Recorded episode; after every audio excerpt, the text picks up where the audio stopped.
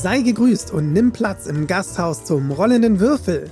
Wir sprechen heute wieder über das Pen and Paper Spiel Das schwarze Auge. Wenn dir unser Podcast gefallen sollte, dann unterstütz uns doch mit einer kleinen Spende über steady.de. Noch mehr vom Gasthaus findest du auf YouTube. Tasche Leute und herzlich willkommen hier im Gasthaus zum rollenden Würfel und unserer mittlerweile sechsten Ausgabe des Gasthaus Podcast. Schön, dass ihr eingeschaltet habt am heutigen DSA Donnerstag und äh, sehr schön ist es natürlich wieder auch mit Heiko hier gemeinsam zu sitzen, weil ohne ihn muss ich tatsächlich sagen, wäre dieser Podcast sehr ideen- und inhaltsarm. Äh, von daher, hallo Heiko, schön, dass du da bist und einen schönen Abend auch dir. Hallo und schönen guten Abend in die Runde und auch äh, in deine Richtung, Nico. Es freut mich sehr, heute Abend dem wohl zweitkontroversesten Thema in DSA äh, Zeit widmen zu dürfen. Danke. so, jetzt werden sich die Zuschauer wahrscheinlich gerade schon wundern, was das zweitkontroverseste Thema, was es überhaupt gibt in DSA. Da gibt es doch so viel. Wie kann das denn sein? ähm, wir haben heute tatsächlich ein Thema, was nicht nur in Nostria erhebt sich regelmäßig für Diskussionen, ähm, besonders zwischen Oskar und mir gesorgt hat, äh, sondern bei Heiko, wie ich aus sicherer Quelle weiß, im Köpfchen auch schon seit Anbeginn seiner DSA-Zeit rumspukt. Und das ist das große Thema Magier versus Geweihte. Wer hat die Krone auf dem Haupte? Heiko, Magier oder Geweihter? Wer, wer ist es denn nun? Wer ist der krassere? Uh, pass auf, weißt du, die Antwort darauf, die stelle ich einfach ganz hinten an. Okay. Weißt du? Okay. Damit die Leute auch wirklich heute dranbleiben müssen, um zu erfahren, auf welche Seite ich mich so schlage, ja. Ähm, ja. Ich muss aber auch äh, sagen, ähm, ich habe ja auch ne, ein bisschen recherchiert, also natürlich, ich persönlich habe ja sehr, sehr viel mit DSA 5 zu tun, aber ein bisschen habe ich mich auch äh, belesen zu DSA 4 jetzt dazu weil ich einfach auch wissen wollte, wie war denn das so vorher? Und ähm, als ich dann so angefangen habe zu lesen, habe ich auch ganz schnell gemerkt, uh, alter Schwede, was haben wir denn da für ein Thema uns da rausgesucht? Weil das wohl schon von äh, Generation zu Generation weitergetragen wird und es ein ganz schöner Kampf ist. Und teilweise auch so die Leute sagen, boah, also äh, äh, Geweihte in DSA 4 waren total unspielbar. Hätte ich nie Bock gehabt, würde ich niemals spielen. Toll, dass es jetzt in DSA 5 anders ist. Und die anderen sagen, oh mein Gott, Geweihte sind mit DSA 5 nicht mehr spielbar. Ja, und jetzt, jetzt gehe ich noch also, mal ein paar Etagen ja. weiter rückwärts und sage, ey, in DSA 2, als die Geweihten eingeführt wurden, das, das ist überhaupt gar kein Vergleich mehr mit der heutigen Zeit. Also wirklich gar nicht. Die haben gar nichts mehr miteinander zu tun, außer dass sie quasi noch äh, Geweihte sind von der Klasse an sich und wie sie gespielt wird und was sie für Fähigkeiten hat, überhaupt keinen Vergleich. Ähm, kommen wir aber später zu, wenn wir bei dem Thema dann an der Reihe sind. ähm, wir haben das heute ein bisschen aufgegliedert, um das Ganze auch wirklich nach Punkten, ähm, ich sag mal, einordnen zu können, wer am Ende gewinnt ähm, haben wir das in verschiedene Kategorien geteilt, unter denen man dann, ja, ich sag mal, bewerten kann, wie schneidet der Magier ab und wie schneidet der Geweihte ab und dann kriegt halt entweder die eine oder die andere Seite einen Punkt. Da werdet ihr vielleicht eine ganz andere Meinung zu haben als wir. Ähm, aber so ist das im Leben. Ne? Es sind ja keine, keine in Stein gemeißelten Gesetze, sondern wir reden hier natürlich über Spiele und über Emotionen. Emotion. Emotion. Ach. Und äh, die ist Jawohl. bei jedem nun mal anders. Gut, ähm, die erste Kategorie, die wir uns heute vornehmen wollen, ist, wie schneiden denn die Geweihten und die Magier ab, wenn man sie im großen und ganzen Universum von Aventurien einordnet? Also wie schneiden Sie dort ab in, in puncto Ansehen oder ähm, wie gliedern Sie sich ein in die Gesellschaft, Heiko? Erzähl uns mal dazu ein bisschen was vielleicht. Du hast das Ganze ja recherchiert. Wie sieht es ja, denn in absolut. Aventurien aus? Genau, also ich muss sagen, das ist ja erstmal so eine Grundfrage. Möchte ich Magier spielen oder Geweihter? Was kommt da auf mich zu? Äh, und die Frage habe ich mich auch gestellt, als ich das so gelesen habe und dann immer mehr so in die Welt von Aventurien eingetaucht bin. Und dann merkt man ganz schnell, okay, also wenn ich jetzt einen Geweihten spiele, dann kann ich mich in Tempeln rumtreiben, Ordenshäusern und Klöstern und so. Und überall habe ich so Special-Zugang. Was haben jetzt die Magier? Ja, okay, die können in so Magierakademien rein und haben vielleicht noch hier und da so einen Lehrmeister. Vielleicht auch, hat auch der ein oder andere eine Bibliothek, wo dann so Gelehrte rein dürfen, aber ja, okay. War es schon. Ist jetzt, sage ich mal, würde ich sagen, da sind die Geweihten schon ein bisschen weiter verbreitet mit ihren Tempeln und Zugängen und da kann man das durchaus für sein Rollenspiel viel, viel intensiver nutzen, meiner Meinung nach. Mhm. Ja, muss ich vielleicht auch noch von wegschicken. Das ist natürlich immer alles meine Meinung und meine Ansicht und nichts davon ist in absoluten Stein gemeißelt. Ne? Das möchte ich auch äh, betonen. Hey, den Stein gemeißelt Spruch, den habe ich schon äh, gebracht. Den kannst du nicht nochmal bringen. Verdammt, dann ist das äh, jetzt äh, ins, ins, Internet getragen, Edge. ähm, nein, es ist natürlich mein, meine Sicht auf Aventurien und ähm, ihr könnt sehr gern in Kommentaren und im Chat überall sehr kontrovers diskutieren, denn dieses Thema ist nun mal eines der kontroversesten. Äh, aber nun weiter im Text. Ähm, ich habe mich auch gefragt, okay, äh, vielleicht habe ich ja auch rollenspieltechnisch Probleme, wenn ich äh, einen Geweihten spiele oder Magier. Und da fällt einem ganz schnell auf, hm, Magie ist nicht überall erlaubt in äh, Aventurien. Ne? Ich möchte mal hier Havena voranstellen. In Havena herrscht Magieverbot. Mittlerweile ist es ein bisschen gelockert, wenn es um Heilmagie geht, aber prinzipiell werden Magier da ähm, richtig schief angeguckt. Ja. Hexen als magische Tradition, die werden faktisch überall außerhalb von Nostria und außerhalb von äh, Aranien, was glaube ich, ähm, gejagt und verfolgt. Also als Hexe hast du da richtig Probleme. Gildenmagier werden in Aranien wiederum ähm, vertrieben. Also so, es ist so ein bisschen so, wenn man sich das mal so durchliest, denkt man so, okay, hm, als Magier musst du immer so ein bisschen aufpassen, wo du dich so gerade rumtreibst und wem du erzählst, dass du ein Magier bist, ne? Je nachdem. Gleichzeitig ja. hast du natürlich auch ein bisschen Vorteile, weil du als Magier ja auch ein gewisses Ansehen genießt. Du bist ja ein gelehrter Herr und dadurch, sag ich mal, kriegst du auch schon mal prinzipiell ein bisschen mehr Respekt. Ne? Und ähm, das ist schon, wo ich sage, okay, das könnte auch hier und da natürlich zum Vorteil werden. Oder wie, wie siehst du das mit deinem Arlekin? Ja, also das, da gibt es, glaube ich, mehrere Sichtweisen auf die Dinge. Ähm, du hast es natürlich schon angesprochen, dass das Thema Magie, wir befinden uns ja im ich sage mal, mittelalterlichen ähm, Aventurien. Und Magie wird natürlich, also über Hexen braucht man gar nicht sprechen, die sind gesellschaftlich in vielen Bereichen völlig unangesehen. Ähm, und bei Magiern, glaube ich, ist es so ein bisschen, bisschen zwiespältig. Also grundsätzlich, glaube ich, begegnet man Magiern mit sehr, sehr viel Respekt, nahezu schon Angst in, in, in vielen Gegenden. Gerade beim einfachen Volk ist, glaube ich, der Magier eine, eine Person, mit der sich niemand auch nur im entferntesten anlegen würde. Und einem Magier sieht man ja sein Magiertum auch an. Also der Magier in, in das schwarze Auge ist ja im Gegensatz zu den Hexen niemand, der sein, ähm, seine Profession verbirgt, sondern ganz im Gegenteil, die sind ja eher darauf aus, ihre Gilde und ihre Abzeichen und so weiter, ihre Werte in die Welt zu tragen und sind ja auch so ein bisschen eingebildet hier und da, ähm, so dass die sich ja nicht verstecken. Ähm, von daher glaube ich, dass, dass je nachdem, in welchem Bereich der Region Aventuriens man sich befindet, das entweder ein sehr starker Vorteil sein kann, ein Magier zu sein, oder ein sehr starker Nachteil, wobei ich finde, die Vorteile überwiegen. Also wenn Absolut. man jetzt nicht gerade ein Schwarzmagier ist, wie, wie es ein Arlekin war, ähm, wo dann doch eher der Argwohn und das Misstrauen vorherrscht, ist man zum Beispiel jetzt ein, ein Weißmagier aus Gareth, der wird in jedem Dorf, in jeder Stadt mit höchsten Ehren behandelt werden und ähm, den würde nie jemand an Karren pissen, sozusagen. Ja? ja ähm, von ja. daher glaube ich, dass es den Magiern in Aventurien in den meisten Regionen schon ganz gut geht. Aber klar, es gibt diese kleinen Grenzgebiete, wo es halt nicht geht. Ne? Aber ja. ich glaube, bei Geweihten ist es fast genauso muss ich gestehen. Ja. Ähm, je nachdem, was für ein Geweihter man spielt, da ist, glaube ich, die, ähm, ich sag mal, die, die, die Reichweite eines Geweihten ist, glaube ich, da viel größer in DSA 5. Denn ähm, ein Fex-Geweihter wird natürlich mit ganz anderen Augen betrachtet als zum Beispiel ein Praios-Geweihter.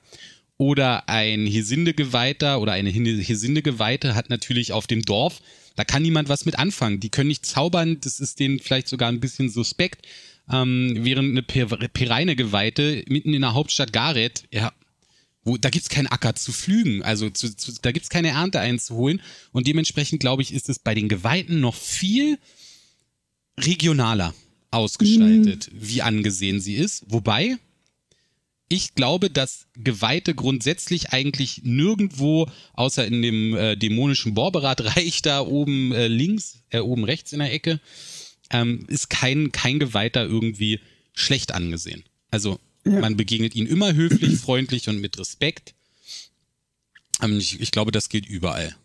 Genau, das äh, würde ich auch sagen. Also ähm, ich sehe das halt ein bisschen anders. Ich finde, die Geweihten haben es viel besser als die Magier. Und mit Magier meine ich jetzt nicht nur Gildenmagier, sondern ich meine alle magischen Klassen. Also mhm. auch Scharlatane, Zaubertänzer und so, also ähm, Zauberalchemisten, alles, was es da alles auch noch so gibt. Ähm, als Geweihte ist es eher so, dass wenn du in eine Region kommst, wo jetzt nicht unbedingt zwölf Götterglaube vorherrscht, dann wird man schon, sag ich mal, skeptisch beäugt in der Regel. Man kommt nicht so gut an, du findest da keine Gläubigen und so weiter. Aber es ist jetzt echt, es gibt wirklich nur sehr, sehr wenige Regionen in Aventurien, wo wirklich Geweihte äh, gejagt werden. Ich habe extra mal bei uns auf dem Discord-Kanal äh, ähm, mal nachgefragt und unsere Aventurien-Experten gefragt. Und die konnten tatsächlich mir ein paar wenige Regionen nennen, aber es ist schon, also nichts im Vergleich zu Magiern. Also ich nur mal so for the record.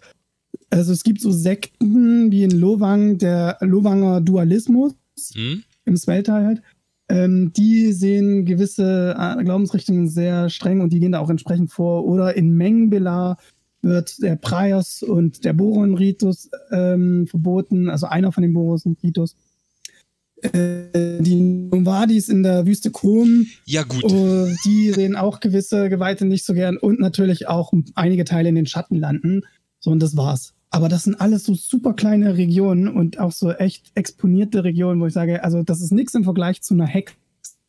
Ja. Ne? Ja, Hexen genau. sind, sind in, in großen Teilen Aventuriens im Arsch. Also das, deshalb, also ich persönlich, ich finde das ja, ich habe da ja immer eine ganz andere Sicht oder eine, eine sehr verklärte äh, Sicht auf, auf Aventurien. Ich gehe ja selten nach Stärken, wie stark ist ein Charakter, wie schwach ist ein Charakter und so weiter.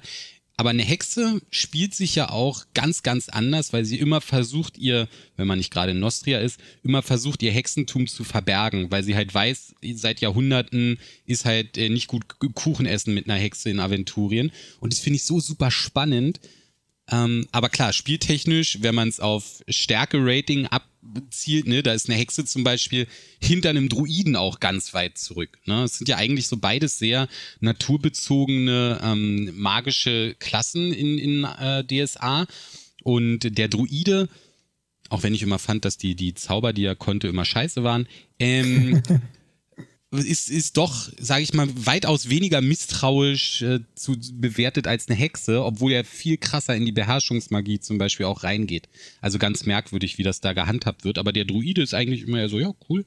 Und Hexe ist eigentlich immer so, hm, ja, lieber verbrennen. Mhm. Lieber auf Nummer sicher gehen. Ab, ab, ab ins Feuer mit ihr, ne? absolut, absolut. Ähm, um mal eine Lanze für äh, die Magierklassen äh, zu brechen was ich sehr cool finde, dass eingeführt wurde, dass zum Beispiel es Kraftlinien gibt in Aventurien und diese Kraftlinien, die pushen natürlich die Astralregeneration für Magier und Magierinnen. Ähm, das finde ich cool. Das macht einiges wieder wett, finde ich. Genauso finde ich auch, dass Magierklassen, wenn man deren verlässt, in, in Vorteil kommen. Also sprich zum Beispiel im Limbus oder in allen Feenglobulen ist es immer so, dass äh, Magier oder Magierinnen irgendwie einen Buff bekommen, also irgendwie besser regenerieren, besser zaubern können. Auch in Traumwelten übrigens auch. Also sobald es weggeht von deren, dann gewinnen die Magierklassen und verlieren die Geweihten in der Regel. Ja klar, da haben halt die Götter auch nichts mehr zu sagen. Ne? Sobald man halt mhm. in eine mhm. andere Globule übergeht oder in eine andere sag mal, Daseinsebene, wie man es auch immer beschreiben will, wo die Götter halt nicht mehr wirken und wo die Götter nicht mehr zu Hause sind, dann ist halt schwer für den Geweihten. Das stimmt. Mhm. Äh, ein Punkt, den hattest du dir noch hier aufgeschrieben, den fand ich auch sehr interessant, ähm, was auch so ein bisschen, ich glaube auch ein bisschen noch den Ausschlag bringt, ist, Geweihte sind mehr im Alltag der Bevölkerung integriert. Ähm, das finde ich sehr, sehr, sehr interessant, weil der Geweihte, den gibt es auf fast jedem Dorf Also in, in, mhm. fast jedem Dorf kennt man einen Geweihten, der entweder nebenan wohnt oder im nächsten Dorf wohnt oder irgendwo in der Nähe gibt's immer einen Geweihten, während Magier viel, viel geringer in der Anzahl sind und ähm, sehr viel spezieller sind und halt auch eigentlich nichts mit der normalen Bevölkerung zu tun haben. Ne? Also hier mhm. die Pireine Geweihte, die ist halt da, um, um die Ernte voranzubringen und Heim und Hof und so weiter, aber der Magier hat da kein Interesse dran. Ja, der, der, geht halt vielleicht dahin, weil es dann Dämon auszutreiben gilt oder, oder weil da irgendwas Interessantes zu forschen ist und dann geht er wieder. Und hat halt mit dem Otto Normalbürger nicht wirklich viel zu tun. Ne? Absolut, absolut. Also es ist so ein bisschen so, die Magier sind halt so die, die, die Bildungselite, die immer irgendwo in irgendwelchen Universitäten und Akademien sich rumtreiben und in Bibliotheken. Und die Geweihten sind so ein bisschen so wie ich das verstehe, auch so ein bisschen bodenständiger, sind mehr äh, bei der normalen Bevölkerung. Ich meine, die kümmern sich um Hochzeiten, kümmern sich um Beerdigungen, um Feiertage und sind einfach viel, viel mehr einfach beim ganz normalen Alrik äh, im Leben integriert. Ja, der gute alte Alrik. Ja, das auf jeden Fall. Also ich glaube auch, dass ähm, der Normalbürger vom Lande oder auch in der Stadt kann halt einfach mit dem Geweihten an sich mehr anfangen und ähm, weiß den Geweihten auch zu schätzen, weil er einfach in seinem Leben schon viel Kontakt gehabt hat, deshalb auch viel mehr Vertrauen ähm, dem Geweihten gegenüber aufbauen konnte, in den meisten Fällen. Und ähm, deshalb, Heiko, denke ich, dass äh, da wir beide schon ein bisschen sagen und du ganz besonders 1 zu 0 für die Geweihten, wenn es um das alltägliche Leben und den Einfluss in Aventurien angeht. Absolut. Und vor allen Dingen auch für das Rollenspiel, ne?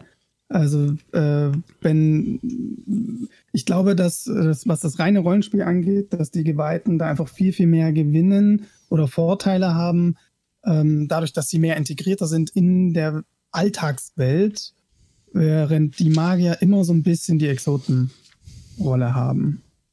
Richtig, das stimmt auf jeden Fall. Auch wenn das nicht immer schlecht ist, ja, wie gesagt, das ist jetzt ja, kein, ja. Kein schlechtes Spielen oder so. Also es kann sehr viel Spaß machen und es ist sehr viel Spann Spannung dahinter, einen Magier zu spielen, auf den mit Skepsis reagiert wird, aber ähm, die Rolle eines Geweihten bringt äh, aus unserer Sicht zumindest mehr Vorteile. Und deshalb hier mhm. an dieser mhm. Stelle 1 zu 0 äh, für die Geweihten aus Aventurien. Gut, ähm, ihr dürft natürlich eine ganz andere Meinung haben. Wie gesagt, das äh, könnt ihr gerne miteinander diskutieren. Gerne übrigens auch bei uns auf dem Discord-Server. Den Link dazu findet ihr in der Streams-Videobeschreibung. Dort gibt es sehr, sehr viele begeisterte DSA-Spieler, die sehr gerne bereit sind, mit euch dieses Thema ausführlich zu diskutieren. Ähm, guckt einfach mal vorbei und äh, habt gemeinsam mit unseren Jungs und Mädels da ein bisschen Spaß. So. Genau. Zweiter Punkt auf unserer Liste, Heiko. Gegenstände mhm. und Orte.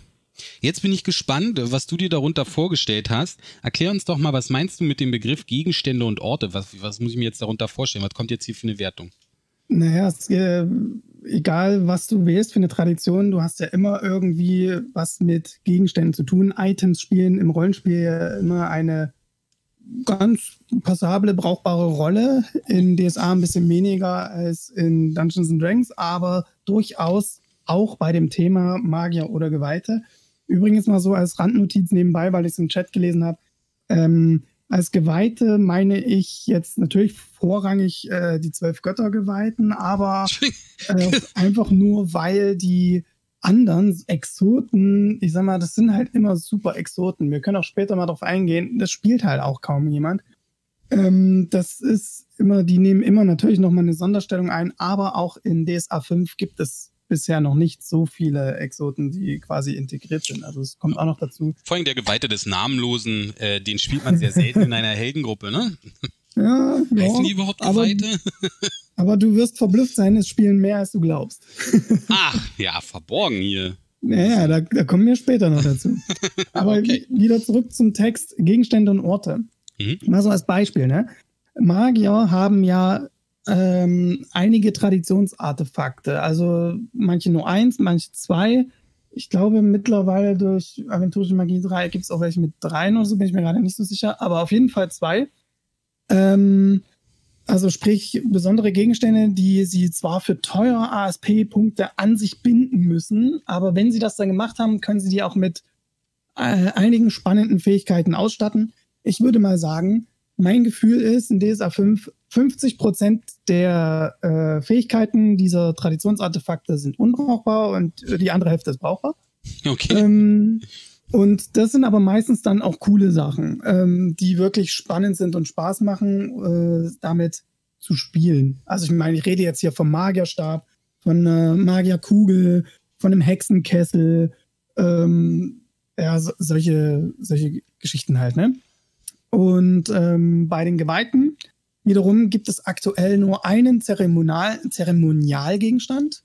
Das ist ja hier der Rondra-Kamm, äh, der hier der Dreizack beim Effort-Geweihten und so. Der ne? Pireiner Ackergaul. also so, die gibt es auch, ne? Die sind in, insgesamt aber weniger flexibel einsetzbar als die Traditionsartefakte. Das ist eher so ähm, nach dem Motto, wählst du Fähigkeit 1, darfst du Fähigkeit 2 nicht mehr nutzen. Dafür äh, ähm, kannst, hast du Fähigkeit 3 noch zu benutzen. Ähm, das ist ganz nett, ist ganz cool. Ähm, ist aber weniger spannend als die Traditionsartefakte, meiner Meinung nach. Dafür sind sie aber äh, günstiger. Also müssen nicht an den Geweihten noch gebunden werden, sozusagen für ASP-Kosten. Und jetzt ganz neu in Aventurische Magie 2 hinzugekommen sind noch Talismane. Und das sind so die krassen Superwaffen. Also die kannst du mal rufen, die kommen dann von deiner Kirche irgendwie da angeflogen und auf einmal hast du da so eine Superwaffe in der Hand und das kann echt spielentscheidend sein, diese Dinge. Also das ist schon krass. Also sowas mhm. wie der Streitwagen Rondras oder was, was zählt da mit rein? Also ich kenne das nur früher von, von dem alten DSA, da gab es, also da wurde das nicht Talismane genannt, sondern da gab es mhm. auch schon diese ähm, Kirchen-Super-Artefakte, sage ich mal. Mhm. Wie zum Beispiel der Streitwagen Rondras, ähm, der, glaube ich, bei so einem Wagenrennen immer gewonnen wurde für ein Jahr oder äh, irgendwie so ein riesen Zweihänder, den man um Hilfe oder der einem zur Hilfe geschickt wurde von der Herrin Rondra. Sind es auch so eine, so eine, so eine Sachen, die man quasi nur einmal once in a lifetime hat oder ist das eher sowas wie, ich kann jetzt Talismane rufen? Weil die Regel kenne naja, ich noch gar nicht. Ja, du machst es tatsächlich so von deiner Kirche. Also, also ähm, du brauchst natürlich eine, ähm, ich glaube, es ist ein Ritual oder so, aber ähm, äh, lege ich mich nicht drauf fest. Du brauchst auf jeden Fall äh, so eine Fähigkeit, um den zu rufen. Und bei Rondra ist es, äh, ist es quasi der Zweihänder, Amalion und die wundersame Rüstung. Und äh, ja, so zieht sich das halt durch. Ne? Ein heiliger Kessel bei der Travia-Kirche und so weiter. Also da gibt es echt eine Menge cooler Gegenstände, die sie jetzt eingeführt haben.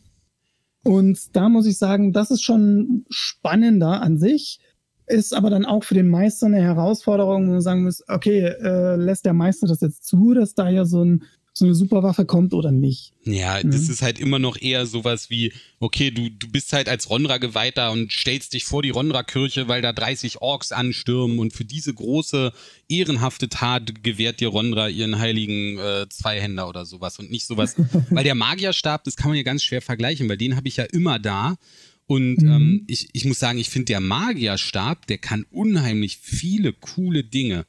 Der war ja früher, ich vergleiche das immer gerne mit der Vergangenheit, also in DSA 2 konnte der Zauberstab sich in einen, äh, eine Fackel verwandeln oder hat halt Licht gegeben. Ein Seil konnte er werden. Ähm, mhm. War das Seil? Schwert, uns, äh, nee, Schwert gab es glaube ich gar nicht. Seil, Licht und unzerbrechlich. Ich glaube, das war es. Und diese Teleportation oder Apportion nennt sich das, glaube ich, ne? Dieses, dass er zu einem zurückkommt. Das konnte der. Und mittlerweile kann der ja voll viel. Also ich finde zum Beispiel dieses Zauberspruch speichern super cool, wenn der Meister einem ähm, genügend Regenerationsphasen gibt, dass man den auch mal aufladen kann wieder. Ähm, es ist zwar super teuer, das hast du schon erwähnt, aber dafür hat der Magierstab, finde ich, inzwischen so viele coole Gimmicks dazu bekommen. Äh, während der Ronra-Kampf von, von Orasilas, der konnte eigentlich nichts außer gegen Dämonen äh, ja, extra Schaden machen. Oh, kein Dämon gerade in mhm. Reichweite? Ja, scheiße, denn es ist einfach nur ein, ein Zweihänder sozusagen. Ähm, während der Magierstab halt, der ist halt wirklich, der kann, der kann Sachen. Das finde ich echt krass und das, da ja. kann man so viel coole Dinge mit tun. Ähm, es ist halt nur wirklich unfassbar teuer. Mittlerweile. Absolut. Absolut, das ist echt der Nachteil. Übrigens, weil ich es gerade im Chat lese, ich habe ja so geschwärmt, für, dass das Superwaffen sind. Außer natürlich bei der Nanduskirche. Die Nanduskirche hat nur den heiligen Strohsack und das ist faktisch Rotz. das ist, ist faktisch nichts. Kannst du besonders gut drin schlafen oder wie? Äh, keine Ahnung, ich habe mir nicht durchgelesen. Es war irgendwie echt, äh, kann im Grunde nichts. Aber hey, ist ein Sack. Cool. Ähm, ja, ähm, aber abgesehen von diesen Gegenständen gibt es auch noch magische Artefakte an sich. Und das ist cool, dass Magier diese selber herstellen können. Mhm. Auch das ist natürlich super aufwendig und schwierig. Aber überhaupt die Fähigkeit zu haben, sich selber einen magischen Ring oder sowas herzustellen, das finde ich so cool. Ähm, ich bin selber noch nie dazu gekommen, im Spiel das mal zu machen, aber hätte echt mal Lust, mal voll in diese Richtung zu gehen. Ne? Ja, ich glaube, das ist so ein bisschen wie Alchemie. Das, äh, man stellt sich das ganz cool vor, was man damit alles machen kann, aber letztlich kommt es im Abenteuer nie dazu, ja, sondern das ist ja. dann eher etwas für zwischen den Abenteuern und dann ist es nicht mehr cool, weil man es nicht ausspielen kann, ne? Ja, absolut, da sagst du was. Das ist so ein bisschen, ich glaube, darunter leiden die Magier allgemein auch so ein bisschen. Ähm, bei Alchemie verbessern ist ja auch wieder ein Ding, das kannst du nur, wenn du Astralenergie hast. Deswegen ist natürlich auch tendenziell sind Alchemiebegabte auch eher dann magisch begabt. Das ist auch wieder ein Vorteil bei denen. Also es ist so ein bisschen, hm, ja, dass das, ich sag mal, der Abenteurer, der gerade irgendwie einen Mordfall lösen muss, der wird jetzt wenig Zeit damit verbringen, erstmal einen Ring ja. äh, magisch zu verzaubern. Sozusagen. ja, meistens hat man mit seinen Astralpunkten andere Dinge zu tun. Ne? Welche Astralpunkte? Ja. ähm, ja, auf der anderen Seite, die Geweihte, die Geweihten wiederum, die können Objekte und Orte segnen und weihen. Und das ist äh, wieder ein bisschen eine andere Mechanik. Also das finde ich, ähm, das, das ist viel flexibler, weil weniger teurer. Dafür aber bringt jetzt besonders das Segnen echt nicht viel. Also das ist eher so ein bisschen so ein Rollenspielaspekt. Ich habe ich hab versucht, in den Büchern irgendwie was Sinnvolles zu finden. Warum brauche ich denn jetzt äh, gesegneten Weihrauch oder so? Ja, das hat keinen Vorteil, keinen regeltechnischen Vorteil. Das ist einfach nur Rollenspiel, weil du dann sagen kannst, hier, äh, ich verkaufe dir diesen Weihrauch, weil der ist extra gesegnet und deswegen mehr wert. ja. Ne? Ja, aber es ist nett, man kann das tun. Anders wiederum bei geweihten Sachen, ne, ähm, da die, die haben dann schon mehr Einfluss, vor allen Dingen natürlich auch, wenn es um darum geht, Schaden zu machen bei Dämonen. Äh, da geht es dann schon eher zur Sache. Äh, allerdings habe ich auch wieder gelesen, schade, schade, schade, äh, Geweihte weihen in der Regel nur ihre Zeremonialgegenstände, also ihren Rondra-Kamm und äh, ihr Gedöns. Ja, schade. Hätte ich schöner gefunden, wenn man das so ausspielen kann, dass die einfach weinen können, was sie wollen. Hm. Ja, also es ist mehr oder weniger ist diese Weihe wirklich ein, ein, ein großes äh, kirch, kirchliches äh, Ritual, was dann halt wirklich nur auf ähm, ja, den, den Hauptgegenstand oder wie man es auch immer nennt, äh, genutzt wird, ne? Und halt nicht ja, auf, genau. auf den Löffel oder die Gabel, sondern halt wirklich nur auf das, was halt gerade ähm, den, den Geweihten auszeichnet, sozusagen. Ja. Ja. Schade, so. finde ich. Ja. Jetzt, jetzt sagt mir gerade mein, mein äh, YouTube-Studio, es empfängt nicht genügend Videodaten, um ein flüssiges Streaming ohne Zwischenspeicherung gewährleisten zu können. Interessant. Ich weiß nicht, was das bedeutet, falls ihr uns nicht mehr seht da draußen. Ähm, ich, ich hoffe, es, es läuft einfach weiter. Ich, ich bin mir nicht ganz sicher. Es ist immerhin nur ein, ein gelber Fehler und kein roter, von daher ja. so wird es nicht sein. Ja. Gut, jetzt hast du, äh, jetzt hast du hier gesagt, Heiko, du hast mhm. mir gesagt, unentschieden. Ja. In dieser Kategorie. Also eigentlich würde ich sagen, die Magier haben hier einen deutlichen Vorteil. Das größte okay. Problem ist nur, es ist unfassbar teuer. Und das macht ja. diese Vorteile halt wieder weniger wertvoll, als sie sein könnten. Also der, der Geweihte hat quasi die, die billigen Alltagsgegenstände und Alltagswein und so weiter oder halt auch gar nichts und der Magier hat die krassen Sachen, die aber ultra teuer sind und deshalb schlecht nutzbar. So? Ja, genau. Deswegen habe ich mich für Unentschieden entschieden, weil äh, die Magier, also die, da musst du halt richtig viele Abenteuerpunkte ausgeben und kannst dann auch, also ich, ihr kennt es doch alle, dass ihr immer denkt so, ah, ich hätte gern das noch und das noch, kann es mir aber nicht leisten und ah, so, und das ist auch manchmal ein bisschen ärgerlich, ähm, aber so ist es halt. Und bei den Geweihten kannst, hast du halt deinen Zeremonialgegenstand. Jetzt mit den Talismanen ist es sogar noch ein bisschen cooler. Und wenn man noch ein bisschen segnen und weinen kann und das ein bisschen flexibler gestaltet, also je nach Meister, ähm, ist es schon, sage ich mal, was, das man einsetzen kann, was ganz cool ist. Von daher würde ich sagen, ist unentschieden. Kann ich mich persönlich nicht entscheiden, welche Seite da mehr Vorteil hat als die andere Seite. Gut. Dann lassen wir das einfach mal so stehen. Wie gesagt, mhm. Diskussionen bei euch gerne erlaubt. Ähm, der nächste Punkt auf unserer Liste, den wir hier haben, ist Magier oder Geweihte werden. Ich glaube, da, da hattest du dir äh, bei gedacht, wie, wie schwierig es ist, Magier oder Geweihte zu werden. Erklär uns ein bisschen Magier oder Geweihte werden. Was ist das für eine Kategorie? Ich meine, ja, da meinte ich, meinte ich so ein bisschen die Ausbildung und ähm, auch so, sagen wir mal, im Rollenspiel, wie kann man, wie kann man seinen Charakter so weiterentwickeln? Ne? Hm. Und das ist natürlich bei Magier ein bisschen schwierig, weil erstmal grundsätzlich sollte man von Geburt an magisch begabt sein.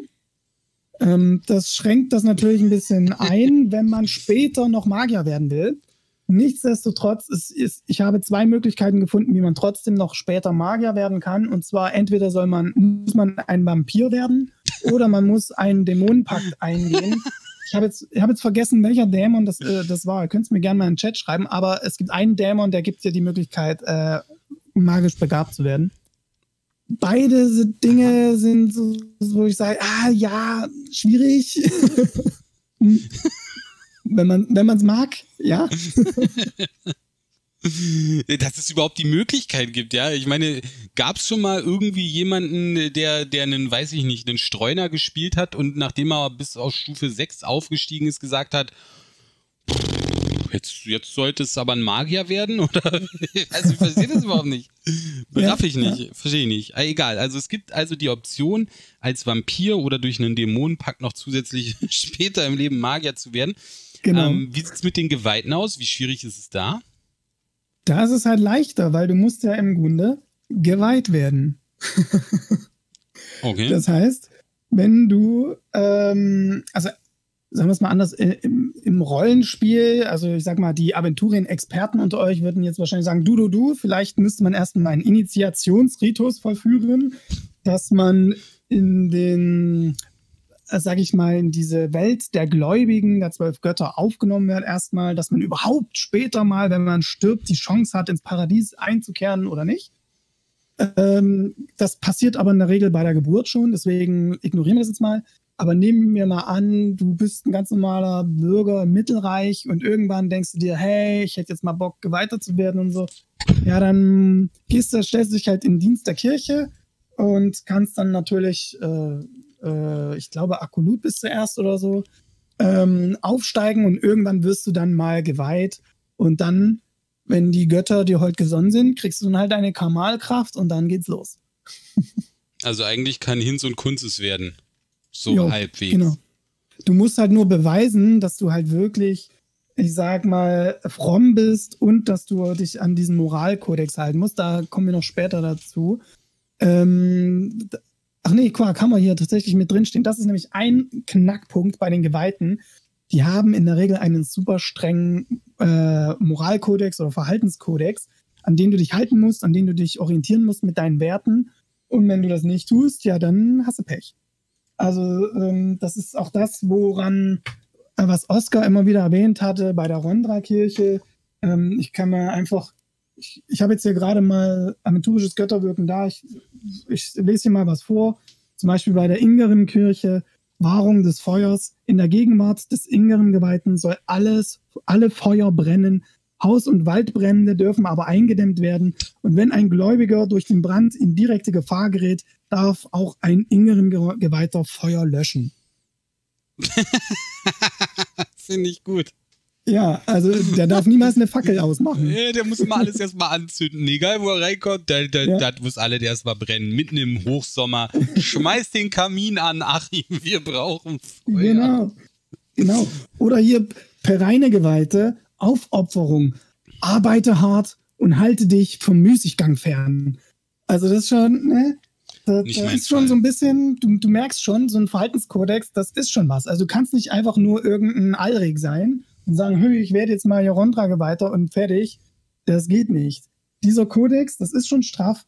Und das schränkt auch meiner Meinung nach das Rollenspiel der Geweihten ein bisschen ein, macht sie aber gleichzeitig auch irgendwie interessanter spielbar. Muss man aber können. Also es ist nichts für, für Anfänger, sag ich mal. Ja, nicht so wie Magier. Die kann wirklich jeder gut spielen, ne?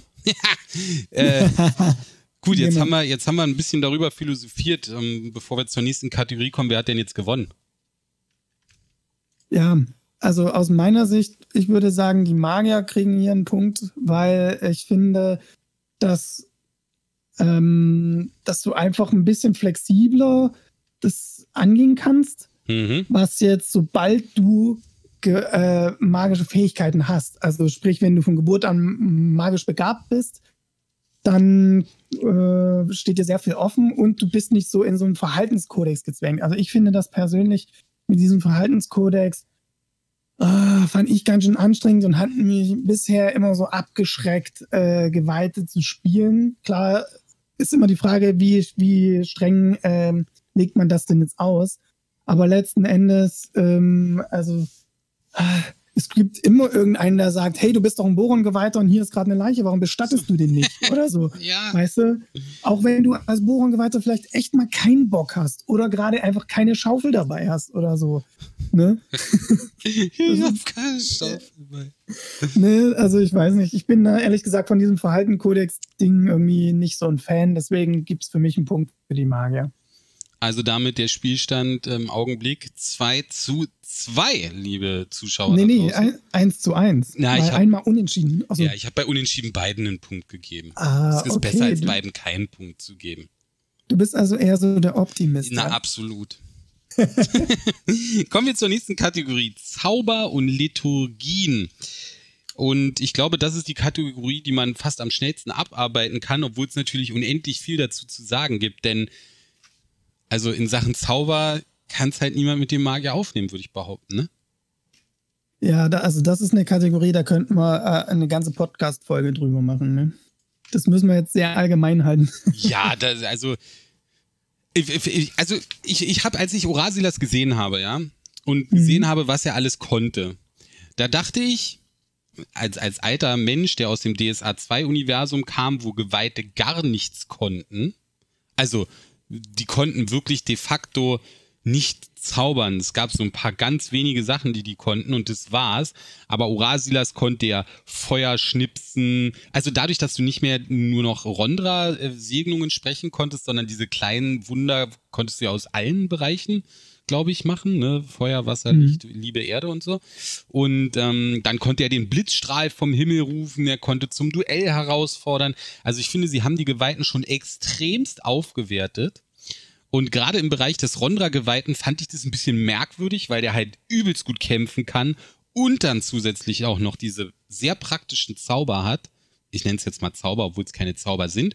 Aber sie sind ja regeltechnisch den Zaubern sehr ähnlich. Deshalb verallgemeiner ich das jetzt mal hier so. Also da finde ich der Rondra-Geweihte, dem haben sie ein bisschen zu viel gegeben, weil er halt wirklich jetzt die Rolle eines Kriegers mindestens genauso gut ausfüllt wie ein Krieger im Kampf und zusätzlich noch, wenn es nötig ist, halt diese Zauber wirken kann. Also er ist einfach der übelst, wenn, wenn ihr in diesen Ranking-Kategorien äh, euch bewegt, ist der Krieger Shit im Vergleich zum Rondra-Krieger. Äh, macht überhaupt gar keinen Sinn mehr, weil er ist einfach Kacke. Ja, er kann nicht zaubern. der Rondra-Geweihte kann genauso gut kämpfen und der Krieger kann nicht zaubern. So. Ja, ja, ähm. Aber nichtsdestotrotz finde ich, dass der Magier, da gibt es natürlich auch Einschränkungen, deshalb wir verallgemeinern das, er hat halt unfassbar viele Möglichkeiten, ähm, den, den Zauberer auszugestalten. es gibt unfassbar viele Zaubersprüche, die sehr viele coole Dinge können. Ähm, und ich sag nur transversales Teleport und damit beenden wir die Diskussion an dieser Stelle, weil dieser nee, Zauber, nee, nee, der ist so broken. ja, ähm, ja, also da muss ich sagen, ne, ich habe mir mal die Mühe gemacht und mal geguckt vor diesem Podcast, ähm, nehmen wir mal an, du willst einen Gildenmagier spielen, ne? Mhm. Und jetzt ignorieren wir mal ganz kurz, dass es natürlich die verschiedenen Gilden gibt, äh, die schwarze Gilde, die weiße Gilde und pipapo. Ähm, erstmal rein regeltechnisch kannst du als Gildenmagier ja alle Zauber äh, lernen, die für Gildenmagier gemacht sind. So. Und das sind, äh, wenn man bis wenn man sich das Buch Aventurische Magie 2 noch hat und die 1 dazu, dann hast du allein als Gildenmagier 84 Zauber zur Auswahl. Das ist eine Menge. Ja, das ist eine ganze Menge. Jetzt kann man natürlich sagen, hm, okay, und das hat sich auch Ulysses wahrscheinlich gedacht und sagt, uff, das ist ja jetzt ein bisschen krass, die müssen wir jetzt einschränken. Deswegen sagen wir, äh, es gibt so unterschiedliche Lehrpläne und Schulen. Das heißt, ein Schwarzmagier würde ja jetzt nicht die bestimmten Zauber lernen, die ein Weißmagier lernt, aber rein regeltechnisch ist es möglich und kann er machen, wenn er das will. Also es ist jetzt eher nur so flufftechnisch in Aventurien, dass man sagt, hey, ein Schwarzmagier würde so einen Mist nicht lernen oder ein Weißmagier würde niemals das und das lernen, weil das geht gegen die Ehre oder so. Aber rein technisch ist es möglich, 84, aus einem Pool von 84 Gildenmagier-Zaubern zu wählen. Und jetzt mal als Vergleich dazu die Rondra-Kirche, weil du Rondra angesprochen hast. Rondra hat ähm, bis Götterwirken 1 auf jeden Fall, bin ich mir sicher, ähm, zwölf Liturgien zur Auswahl. Ja. Ne? Ist nicht so viel. Das ist ein bisschen, ja, das ist ein bisschen anders. Ja, halt, ne? Da gewinnt der also Magier jetzt, immer. Äh, und dabei haben, ja, also das ist einfach, wo ich sage so, ach Mensch, das ist echt super, super schade, dass die Geweihten einfach nicht mal ansatzweise so viel Auswahl haben wie die Zauberer. Und jetzt kommt's noch, die Zauberer haben sogar noch die Erlaubnis, Fremdzauber zu lernen. Und, und damit steht dir ja echt eine Menge an Auswahl offen und du kannst den Zauber viel, viel individueller gestalten, so wie du das magst, als die Geweihte. Die Gewe ja. Was natürlich Sinn macht. Ich meine, warum sollte ein Rondra-Geweihte ähm, Fremdliturgien von äh, einer Zarkirche lernen oder so. Also es, ich, nee, ne? Raya viel besser. Raya, Rondra ja, weiter genau, mit den also, Raya-Dingern. Ja, das macht natürlich überhaupt keinen Sinn. das, das ist so ein bisschen, wo ich denke, ja, okay, aber diese, also da hätte ich mir echt gewünscht, dass es da mehr zur Auswahl gibt und vor allen Dingen auch, und dann muss man auch sagen, ähm, wenn man sich dann mal anguckt, was man dann zur Auswahl hat, ne? Also ich hatte letztens mal versucht, einen Pereine-Priester zu erstellen und ich dachte dann, oh Gott, das will ich ja nie spielen, weil der hat ja überhaupt nichts wirklich Sinnvolles für ein, für ein Abenteuer, für so jemand, der halt sich in Gefahr begibt und in den Dungeon begibt oder vielleicht mal gegen einen Drache kämpfen muss. Nee, also ist dafür ist er oh. nicht geeignet. Das stimmt. Ja, wohl. genau. Aber ich, ich ne, finde es lustig. Hart. Ich bin da ganz anderer Meinung als du, tatsächlich. Also für mich mhm. haben die Magier auch auf jeden Fall gewonnen, weil sie so flexibel sind. Ähm, aber ich finde, sie haben den Geweihten mittlerweile echt viel an die Hand gegeben. Natürlich ist ein Pereine-Geweihter nicht der klassische Held. Ja, aber das weiß ich ja, wenn ich ihn mir erstelle, dann mache ich das ja aus rollenspieltechnischen Gründen und nicht, weil ich der krasseste Drachentöter werden will. Ähm, von daher finde ich, haben sie die Geweihten im Augenblick in eine Kategorie gesteckt, die sie haben ein paar in Anführungsstrichen Zauber zur Verfügung, sind aber eher Rollenspielcharaktere. Bis auf den vielleicht Praios, Rondra-Geweihte, was weiß ich. Ähm, und ich habe auch gerade im Chat gelesen, es ist so, ja, aber der Rondra-Geweihte, der hat, ist ein bisschen schlechter im Kampf als der Krieger bei gleicher AP. Stimmt natürlich. Aber es wäre ja auch Schwachsinn, wenn es, wenn es anders wäre. Also, und der hat vielleicht drei Punkte weniger oder zwei Punkte weniger im Angriff. Dafür kann er den Gegner aus zehn Kilometer Entfernung mit einem Blitzschlag töten. Ähm, aber da brauchen wir nicht drüber diskutieren. Wie gesagt, da hat ja eh jeder eine andere Meinung zu. Ich finde nur, der Rondra-Geweihte, der ist mir persönlich zu mixig. Mhm, ähm, ja. Das war aber auch schon früher so. Also es war schon in DSA 2, fand ich die Rolle eines äh, Rondra-Geweihten immer sehr schwierig, weil sie dem Krieger sehr ähnlich ist oder mhm. damals mhm. zumindest war. Der Krieger war sehr ehrenvoll, der Ronra-Geweihte war sehr ehrenvoll. Der Krieger hat halt im Militär gedient, der Ronra-Geweihte hat im, im, im Kirchenmilitär äh, gedient und war aber auch im normalen Militär manchmal vertreten. Also äh, bis auf die Gebete war da manchmal nicht mehr viel Unterschied. Und mittlerweile haben sie es zumindest geschafft, den Ronra-Geweihten vom Krieger sehr stark abzuheben, eben gerade weil er so viele Litur viele Liturgien hat, ne, die halt auch ja, einen anderen ja. Einfluss haben. Ja.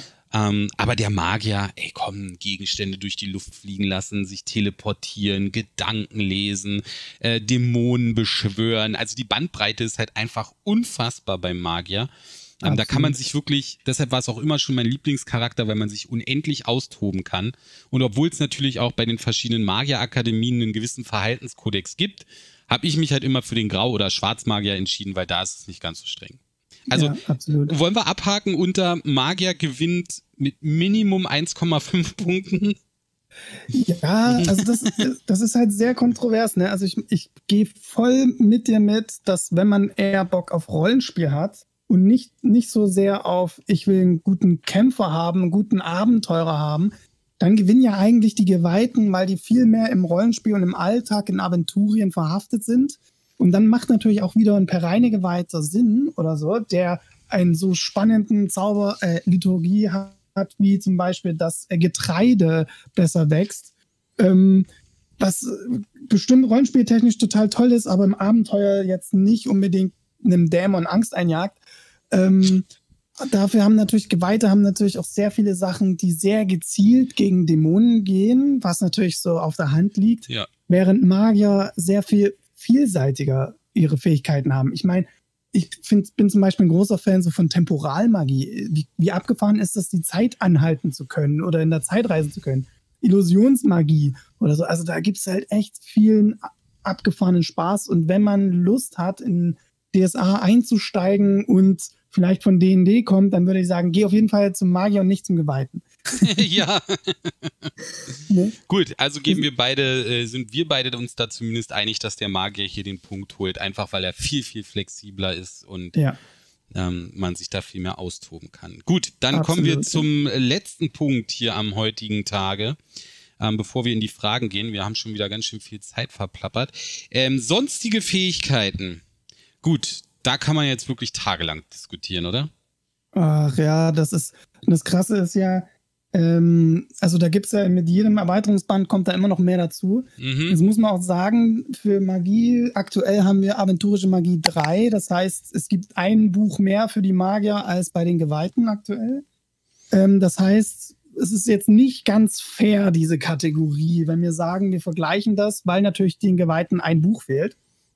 Ähm, nichtsdestotrotz möchte ich gern das mal hier so ein bisschen erwähnen, weil auch das, finde ich, hilft dabei, wenn man vor der Entscheidung steht, mache ich mir jetzt einen Magier oder einen Geweihten oder Geweihte natürlich. Äh, die weibliche Form ist natürlich auch immer willkommen. Ähm, zum Beispiel die Magier, das finde ich sehr spannend.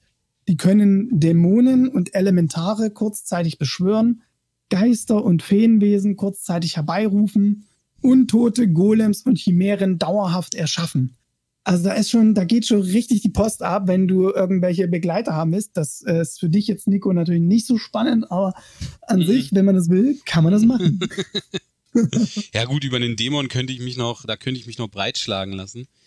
Ähm, ja. ja, das stimmt. Magier ist ja, also auch bei sonstigen Fähigkeiten haben Magier einfach ein ganzes Arsenal zur Verfügung. Ähm, mhm. Die Flüche von den Hexen hast du noch aufgeführt hier, die Elfenlieder. Also magisch begabte Leute haben sehr viel, aber Geweihte haben ja auch ein bisschen was zumindest. Also eigentlich sind die auch nicht so, so völlig hilflos, was das angeht. Ne? Du hast ja aufgeschrieben, ja. Predigten, Visionen und die Mirakel. Makel? Ja. ja. Mirakel ja. meintest du, oder? Oder nee, Makel? Es gibt Makel und Mirakel. Was ist denn Makel? Das ist doch was Schlechtes, oder?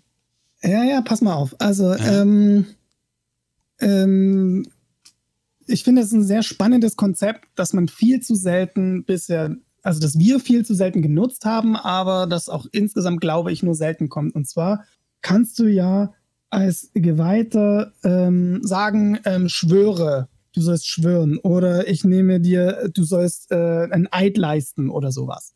Und wenn du ähm, schwörst, dass das und das stimmt oder so und dann aber diesen Schwur brichst oder halt machst, dann kriegst du einen Makel. Und äh, je nachdem, wie krass du quasi dagegen verstößt, also es geht dann so weit, dass du zum Beispiel einen Tempel schändest oder so, desto krasser sind dann halt die Auswirkungen. Also das, äh, das, das fängt so an, dass du halt eher äh, positive Liturgien und Segnungen sind nur noch erschwert für dich ähm, also wirken nur noch erschwert auf dich ein. Irgendwann kriegst du gar keinen Nutzen mehr davon, wenn irgendjemand versucht, äh, quasi dich zu heilen oder irgendwas. Ne? Also es, ähm, das steigert sich dann natürlich entsprechend. Das ist so ein bisschen wie bei den äh, Dämonenmalen, oder? Also die Däm ja. als Dämonenbeschwörer konnte man ja dann auch nicht mehr von den Segen geheilt werden und so. Ja, absolut. Und äh, Mirakel, als du gesagt hast, äh, sind ja wiederum so ganz kleine äh, Buffs, also keine Verbesserungen. Ne? Du, du, du sendest ein Stoßgebet zu deinem Gott und dafür ähm, pusht er dich in irgendeiner Fähigkeit ein kleines bisschen sozusagen. Mhm. Ähm, das ist auch eine spannende Sache, gerade wenn man irgendwie in, unter Zeitdruck ist, weil man irgendwas ganz schnell unbedingt schaffen muss. Und dann will man seine Chance erhöhen, machst du kurz ein Mirakel und los geht's. Das ne? fand ich übrigens, hat Oscar mit Urasilas immer richtig cool gemacht. Diese kurzen Stoßgebete, wenn er in den Kampf gerannt ist oder so, das fand ich immer sehr stimmungsvoll. Äh, auch sein Gesang immer, das war, fällt ja denn unter diese Kategorie, ne? dass man so sagt, oh Herrin Rondra, äh, gebe mir einen krassen Schlag, bumm, kaputt. Äh, das ja. war immer richtig cool, das hat er richtig gut gemacht. Ja, absolut. Also das ist schon, ich glaube, das macht Spaß und, und es geht sogar noch weiter, ne? wenn du mal überlegst, so, ähm, es gibt so Predigten und Visionen noch. Das sind auch so Sonderfertigkeiten. Ich glaube, die brauchen immer Schicksalspunkte. Ähm, dadurch kannst du dich selber verstärken oder deine Abenteurer und so noch ein bisschen. Und was natürlich einfach die Superwaffe ist, man kann um ein Wunder bitten. Ja, das finde ich scheiße. ne? Das ist, das ist, sag ich mal, so der Ausweg wenn die Helden so richtig verkacken, äh, ein Geweihter hat dann immer noch mal so den letzten Joker. Ja, das habe ich noch nie, also das fand ich immer das, das super GAU, finde ich, für jeden, für jeden Meister, dieses um ein Wunder bitten. Also, wenn du in jedem Abenteuer, wo der Held mal in Gefahr gerät zu sterben, wenn, wenn ich mir vorstelle, das, das haben sie früher auch so beschrieben, dass dieses göttliche Eingreifen darf höchstens einmal pro Leben äh, eines, eines Geweihten passieren und so. Weil wenn man sich sonst vorstellt, hey Leute, uns geht's gerade schlecht, ich bitte mal schnell um einen Wunder. Jo, Wunder gewährt, okay, super, hey. Und es kann jeder Geweihte sozusagen, wann immer er in Not gerät, dann ist es halt super Bullshit, ne? Also es kann ja. ja. nicht so sein, dass immer, wenn ein Geweihter kurz vor dem Tode steht, er um ein Wunder bittet und dann wird ihm das Wunder gewährt, nur damit er nicht verreckt. So, ne? Das ist halt, das fand ich immer schon super schlimm, diese, diese Mechanik um ein großes Wunder bitten, weil das hat halt, das hat halt keine Mechanik, sondern es ist wirklich so, hey Meister, tut mir leid, wir haben es verkackt, mach mal was. So, genau das, das stimmt, ist ja. es doch. Was soll das? Das ja. ist doch Blödsinn. Also ja. fand ich immer eine super nutzlose Fähigkeit, ne? Weil damit ist, sagst du quasi, wir sind hilflos, rette uns bitte, oh lieber Meister, und der Meister kann sich dann überlegen, ja gut, mach ich's oder mach ich's nicht. Also super merkwürdige Spielmechanik irgendwie. Ja, das, aber ich, ich finde es trotzdem spannend und sollte man in dieser Überlegung, ob Magier oder Geweihter, durchaus auf die Habensseite bei den Geweihten mit erwähnen, finde ich. Du meinst, dass sie um Gnade betteln dürfen, wenn, wenn sie wollen? Naja, also ja, das ist, wenn es mal richtig scheiße gelaufen ist, ich meine, es doch auch ärgerlich, wenn dein Held, den du vielleicht zwei Jahre lang gespielt hast, einfach wegen Würfelpech ähm, sterben soll. Und du ärgerst dich dann darüber, dann finde ich es eigentlich auch voll in Ordnung, diesen Weg zu wählen oder so. Also ähm, ich, ich würde es nicht als Meister erlauben, dass es halt bei jedem zweiten Kampf irgendwie immer nach einem Wunder, Wunder gebeten wird. Also es sollte wirklich echt oh, Herren, auch für mich als Meister mich von meiner Verstopfung. Ja, genau, genau. Ja. Übrigens, ähm, was ich auch sehr spannend finde, was total Spaß machen kann zu spielen, ist das, die Spielmechanik von Trance und Entrückung bei Geweihten. Also je mehr Kamalkraft äh, du ausgibst, desto näher kommst du deiner Gottheit und dementsprechend wirst du dann auch stärker in den gottgefälligen Talenten und so. Also das finde ich schon echt cool. Ähm, wenn man diese Mechanik wirklich nutzt bei seinem Geweihten, kann das durchaus echt Spaß machen, finde ich. Ja, das, das auf jeden das Fall. Das können Magier nicht. Ja. Das können Magier nicht. Brauchen es aber auch nicht. Ja.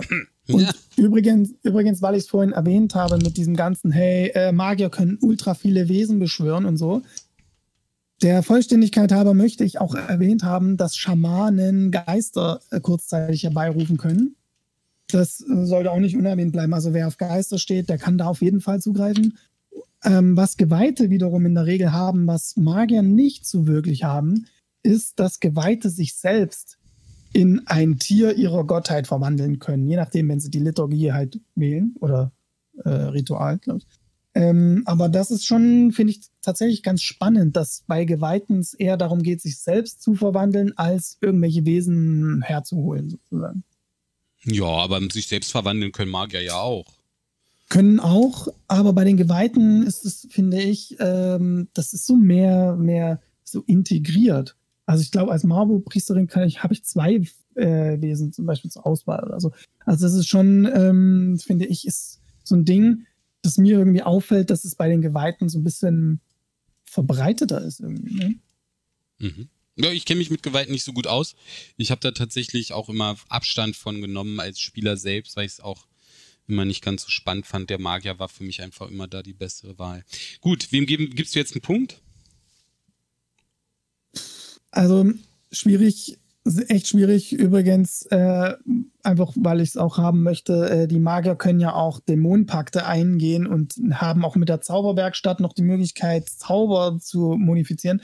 Also ich finde, da geht auf beiden Seiten echt eine Menge cooler Sachen von den Fähigkeiten. Deswegen kann ich mich nicht entscheiden, wer hat hier Vorteile gegenüber den anderen. Ich persönlich würde sagen unentschieden, weil es einfach auf beiden Seiten echt spaßige, coole Sachen gibt. Gut, notiert. So, Heiko, haben wir alle durch. Jo. Mein Zettel ist fertig. Jetzt bin mhm. ich zu einem Ergebnis gekommen nach Auswertung aller Kategorien von 4 zu 3 für die Magier, beziehungsweise 2 zu 1, je nachdem, wie man das äh, punktetechnisch werten möchte. Also aus deiner Sicht die Magier ein klitzekleines bisschen insgesamt in der Welt vom schwarzen Auge den ähm, Geweihten überlegen. Genau. Ja, also deswegen würde ich sagen, der Wettkampf geht aktuell ähm, gewinnen die Magier für mich. Äh, man muss natürlich dazu sagen, wer weiß, was, wenn irgendwann mal aventurische Götterwirken 3 rauskommt, ob dann die äh, Geweihten gleichziehen können. Keine Ahnung. Ähm, aber einfach aufgrund so all dieser Vergleiche, die wir jetzt gezogen haben, finde ich insgesamt äh, haben die Magier sind, sind einfach flexibler zu gestalten und mehr so, ich kann mehr die, die magischen Klassen so formen, wie ich mir das vorstelle. Die Geweihten sind alle sehr, sehr eng in ihre, in eine gewisse Richtung gepresst und du kannst da auch nicht raus und ähm, das hat an vielen Stellen einfach auch gewisse Nachteile. Ähm, deswegen geht für mich einfach aktuell noch der Wettkampf mehr Richtung Magier, aber die Geweihten haben ganz schön aufgeholt, wenn ich das so höre, wie das wohl früher mal so gewesen sein muss. Ja, ja, früher war, war Katastrophe. Ähm, hat auch niemand jemals gespielt damals, bis auf den Rondra-Geweihten, der halt wenigstens noch kämpfen konnte. Gut, liebe Zuschauer, ähm, also wir haben unsere kleine Analyse der aktuellen, ich sag mal, Gigantenkraft zwischen Magier und Geweihten analysiert und kommen zu dem Schluss, dass die Magier im Augenblick ein kleines bisschen vorne liegen. Auch wenn das bei euch wahrscheinlich in einigen Augen anders aussieht, wollen wir das damit beschließen und kommen jetzt zu euren Fragen, die ihr uns hoffentlich im Laufe der Sendung fleißig gestellt habt. Ähm, wir haben da ja mhm. unsere lieben Helferlein. Heute ist das, glaube ich, wenn ich das richtig gesehen habe, die Tenny, die uns ja. wieder die Fragen zusammengefasst hat. Vielen herzlichen Dank an dieser Stelle an dich, liebe Tenny. Ähm, kommen wir zur ersten Frage. Mardom fragt, der ist aber wirklich immer da. Hallo Mardom, schön, dass du wieder da bist. ähm, als Nische zwischen den beiden Gruppen, die Spätweihe für Magier OP oder einfach nur was für außergewöhnliche Helden. Ich glaube, das ist, äh, ist so dieses Thema, was du vorhin angesprochen hast, dass man vielleicht noch später äh, in seinem Leben Magier werden kann. Ja, du kannst ja sogar regeltechnisch sowohl Magier, äh, also magisch begabt als auch geweiht sein. Ähm, Abenteuerpunkte technisch ist das natürlich der Super-GAU, weil du ultra viel Abenteuerpunkte ausgeben musst und am Ende weder Fisch noch Fleisch bist. Also ähm, keine Ahnung, ob, äh, weiß nicht, hat das jemand von euch mal gespielt? Macht das Spaß? Ich persönlich finde, dass das eher, ja, so nice to have. Auch so als Hinweis, ne, wenn du mit Entrückung und Trance spielst, ähm, dann verlieren die magisch begabten Geweihten wieder, weil dann nämlich äh, Astralpunkte-Regeneration unterbunden ist. Also ich glaube, dass es auch nicht so richtig von Ulysses gewollt ist, dass das so häufig genutzt wird, ehrlich gesagt. Nee, das mag ja äh, Geweihte werden. Ich glaube, da wollen sie tatsächlich wirklich irgendwie so eine Trennung haben, was ja auch. Also ansonsten hast du irgendwann den, äh, den Krieger, den ausgebildeten Krieger, der später herausgefunden hat, dass er magisch begabt ist, dann aber sich selbst davor gefürchtet hat und doch noch zum Praios geweihten wurde. Dann wird es richtig kunterbunt, glaube ich. Ja, ja, absolut. Also ich sehe gerade, weil im Chat geschrieben wird, äh, der häufigste Fall ist der Gesinde, äh, Hesinde geweihte Magier. Ja, Macht auch tatsächlich am meisten Sinn. Das stimmt. Äh, aber sonst finde ich, ist es echt, ach, nee, würde ich nicht machen. Würde ich lieber mir die Abenteuerpunkte äh, nutzen und dann in eine Richtung wirklich intensiv gehen wollen. Ja, aber für so ein Groß, also für so einen Großvater, ich kann mir das so vorstellen, zum Beispiel, wenn ich über lange Zeit einen Magier gespielt habe und den dann halt nicht mehr aktiv weiterspielen will, dass ich den dann in seinem, in, in seinem, ich sag mal, in seiner Rente zum Hesinde geweihten werde lasse und ihn dann dem Meister als NPC übergebe. Das ist stimmungsvoll. Das, das macht dann auch irgendwo Sinn. Ähm, aber ansonsten gut. Äh, OG Starlord fragt, wie steht ihr denn zum Sumo-Diener? Der ist rollenspieltechnisch eher ein Geweihter, aber regeltechnisch eher Magier oder andere magische Mischklassen. Oh mein Gott, jetzt muss ich Sumo-Diener war die Mischung aus. Na, also nee, ich habe den noch nie gespielt. Sumo ist doch. Nee, also wenn ich das richtig verstehe jetzt, ähm, da bin ich tatsächlich nicht so richtig vor. Ich glaube, das ist äh, eine Form von Druiden, oder? Ähm, oder von Hexen. Eins von beiden. Nee, äh, die Hexen sind ja Sat Ach stimmt, die waren Satuarier, nicht Sumo. Ja, ja. Ähm, aber worauf er, glaube ich, anspielt, ist, dass die, so wie sie rollenspieltechnisch beschrieben sind, eher wie, wie Geweihte wirken, weil sie eher so, sag ich mal, götterfürcht sind in dem Sinne, aber regeltechnisch sind sie Magier. Und da stößt du an den Punkt, finde ich, da gibt es ganz, da gibt es einige Stellen, die schwierig sind. Äh, auch was jetzt zum Beispiel Vampire angeht oder so. Ähm, klar, die sind untot, aber gelten irgendwie in Richtung, in Richtung Magier, aber gleichzeitig ist ja auch dieses, ähm, warum sind Vampire denn jetzt immer Wesen von dem Namenlosen und so weiter? Also geht es auch eher Richtung Geweihte wieder. Also es gibt immer wieder so, so, so Überschneidungen, wo ich sagen muss, die bewegen sich an der Grenze zwischen Magier und Geweihte. Und dann haben die sich halt für eine Seite entschieden, regeltechnisch. Ja. Auch noch nie gespielt, tatsächlich. Also Druide kenne ich noch, aber dass es da jetzt eine Unterkategorie gibt, naja, das, das musst du dir vorstellen, wie halt äh, Graumagier und Schwarzmagier, ne? Gibt es dann halt die einen Sumo-Diener und die anderen heißen irgendwas. Ach, ähm. Habe ich jetzt vergessen.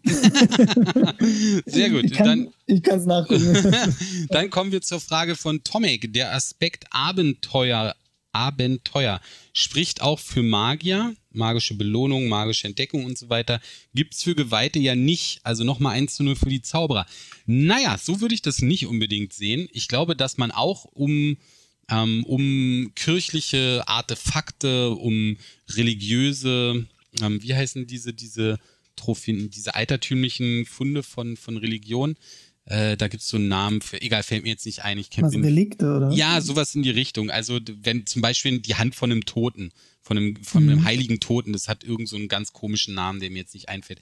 Also, ich glaube, dass man auch um, um geweihte Artefakte und um kirchliche ähm, Artefakte und sowas ganz, ganz spannende Abenteuer als Meister stricken kann, so dass ich da nicht sagen würde, dass es für Magier irgendwie ähm, einfacher ist, ein cooles Abenteuer zu finden als für den Geweihten.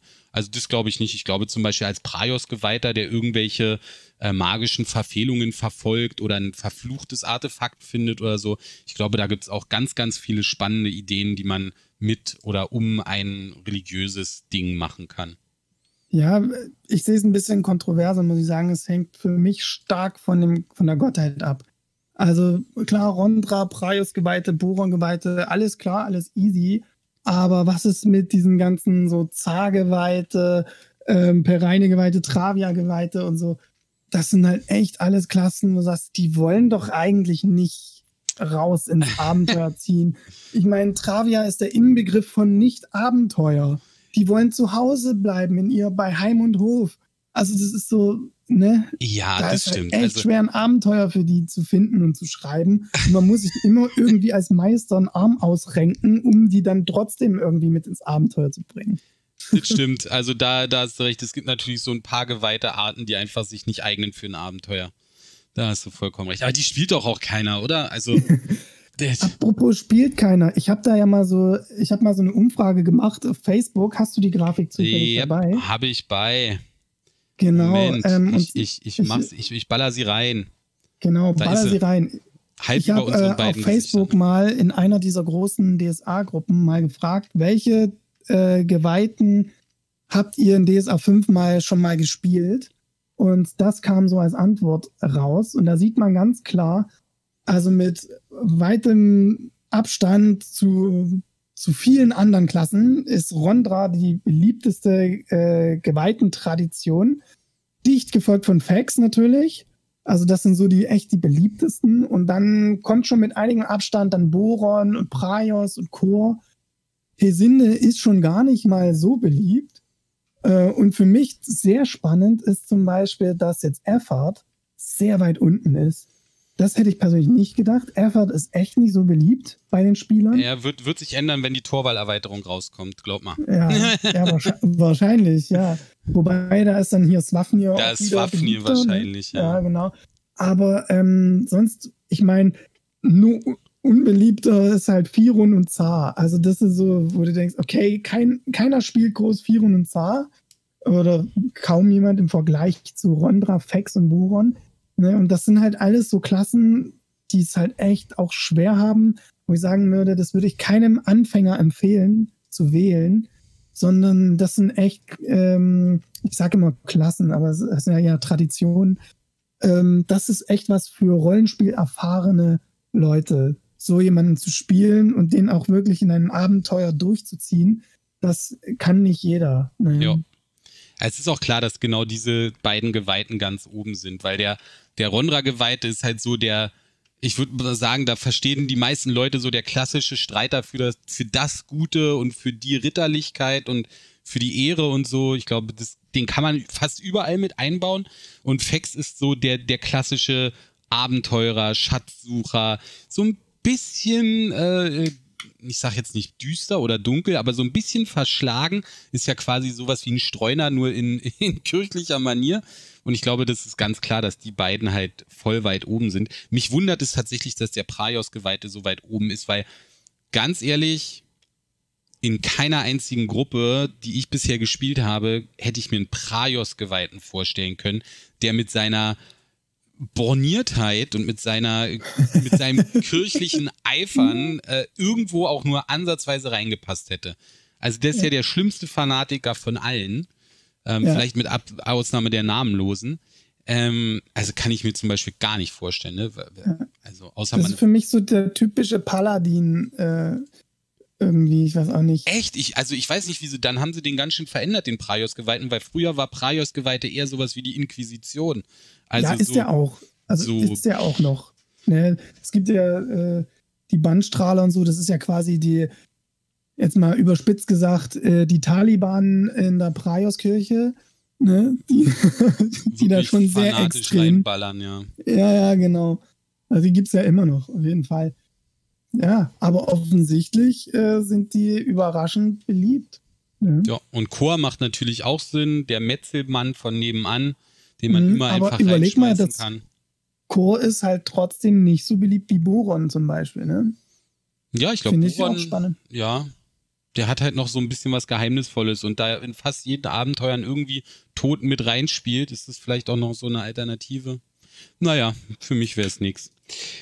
Aber sehr interessante Ja, Umfrage, Ja, sehr, sehr aber cool. es zeigt auch, genau, es zeigt auch, ähm, ich sag mal, das Balancing funktioniert anscheinend noch nicht so wirklich gut, was die Geweihten angeht, aktuell in DSA 5, ähm, weil die einfach, es liegt auf der Hand, ne? es gibt einfach Charakterklassen, die sind eher für Helden geeignet, für Abenteuer und leichter zu spielen für Anfänger und dann gibt es natürlich einfach Traditionen, die es wirklich schwer sind zu spielen. ja, das sind halt eher so die Mhm. klassischen NPCs dann, ne?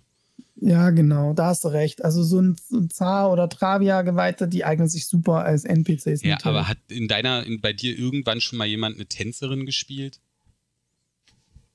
Zaubertänzer? Ja, also ist halt auch so, ne? Wenn du, wenn du Ja. da mal durchgehen würdest bei Magier, da, da würde auch der, ich glaube, der klassische Weißmagier gefolgt vom Graumagier, gefolgt vom Schwarzmagier, alle anderen Klassen um, um Millionen äh, Längen schlagen, ne? Also. Naja. Ja, das, das wäre jetzt natürlich äh, schade. Äh, die Umfrage habe ich natürlich nicht gemacht. Aber Pfeife! spannend gewesen, das zu vergleichen.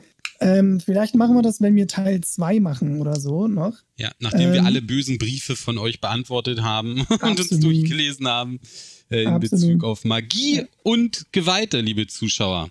Ja, das war die heutige Folge unseres aventurischen äh, äh, Gasthaus-Podcasts. Ja, nichts zu verwechseln mit dem aventurischen Podcast unseres guten Freundes und Kollegen Turkelton. Ähm, wir machen hier das Gasthaus und wir sind hier im Gasthaus-Podcast. Das war die sechste Ausgabe und wir freuen uns natürlich, wenn ihr in zwei Wochen wieder da seid zur siebten Ausgabe. Und bis dahin wünsche ich euch zumindest äh, alles Gute und vergesst nicht, am Wochenende jetzt zur UlyssesCon einzuschalten. Ja, da bin ich nämlich auch zu sehen. Ich geleite nämlich durch das komplette Wochenende als Moderator. Wenn ihr Bock habt, schaut mal vorbei. Cool. Und auch ich sage vielen, vielen Dank fürs Zuhören und einen ganz besonderen Dank auch an Samson für die Spende heute im Chat. Äh, vielen Dank für die Unterstützung. Auch danke an Tenny für die Moderation. Und äh, ja, bleibt gesund und wir sehen und hören uns. Hier sind die Hillau. Ciao, ciao. ciao.